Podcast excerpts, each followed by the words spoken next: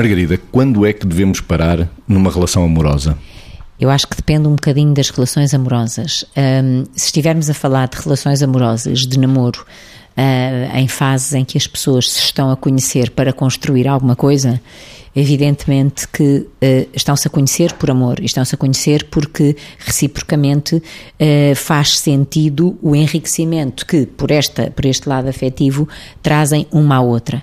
Parar é quando ou o desamor entra na relação ou a falta de caráter de um dos lados ou dos dois entra na relação, ou seja, quando o desencanto destrói o sentido da relação que se quer construir. Evidentemente que depois, quando passamos para uma fase seguinte, em que há efetivamente um compromisso de vivência em comum, se estivermos a falar de casais, e portanto, quando há um sacramento, se estivermos a falar de pessoas eh, casadas pela Igreja e, portanto, de pessoas religiosas. Aí, claramente, acho que temos que ter uma grande prudência, porque uh, com muita frequência confunde saber parar com facilidade em parar. Ou melhor, com facilitismo, que não é propriamente aquilo que resolve os problemas, é aquilo que permite nem sequer chegar a enfrentá-los com maturidade e empenho, mas apenas fugir deles porque é mais cômodo. E, portanto, eu diria que a comodidade não é uma boa forma de saber parar. Agora, a coragem de a pessoa perceber que não está a dar ao outro o melhor de si, que o outro não está a fazer emergir também o melhor dela própria e vice-versa, isto para os dois lados. E saber equacionar a relação, eu prefiro dizer quase saber equacionar a relação do que saber pará-la em determinados tempos da vida. Nos tempos prévios, claro que é saber parar. Portanto, ter em conta um realismo de análise da relação amorosa, em resumo, quando o desamor entra, provavelmente é mesmo para parar a relação. Vítor, como é que sabemos quando devemos parar numa relação amorosa?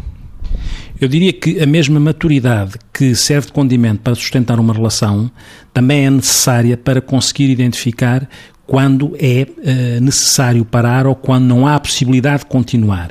Sendo que acho que não se deve cair no facilitismo e naquilo que é o acomodar-se a uma dificuldade, não é acomodar-se a uma dificuldade, acomodar-se ao não esforço para tentar gerir aquilo que são dificuldades que qualquer relação traz.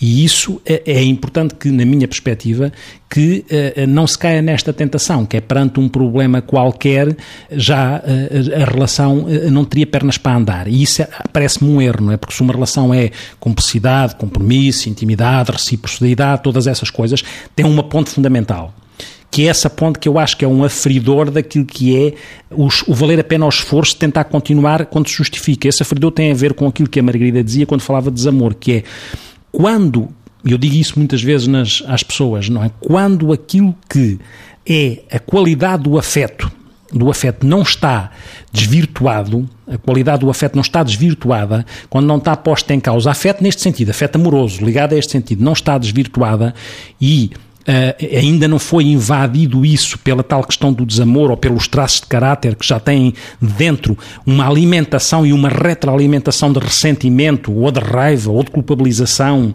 ou de achincalhar o outro, que for. Quando isso não está lá, porque as pessoas, apesar de uh, sentirem que estão a passar por uma dificuldade, uh, têm consistência emocional e afetiva apesar de tudo, então aí vale a pena parar a reformular, tentar ver se as coisas se consertam. Se o desamor está instalado e se as pessoas tiverem maturidade suficiente, então devem parar, sabem que hão de parar e são capazes de parar bem. Eh, muitas vezes não acontece porque o processo já está todo viciado, porque não soube, em altura certa, reformular, repensar o que estava a acontecer na relação.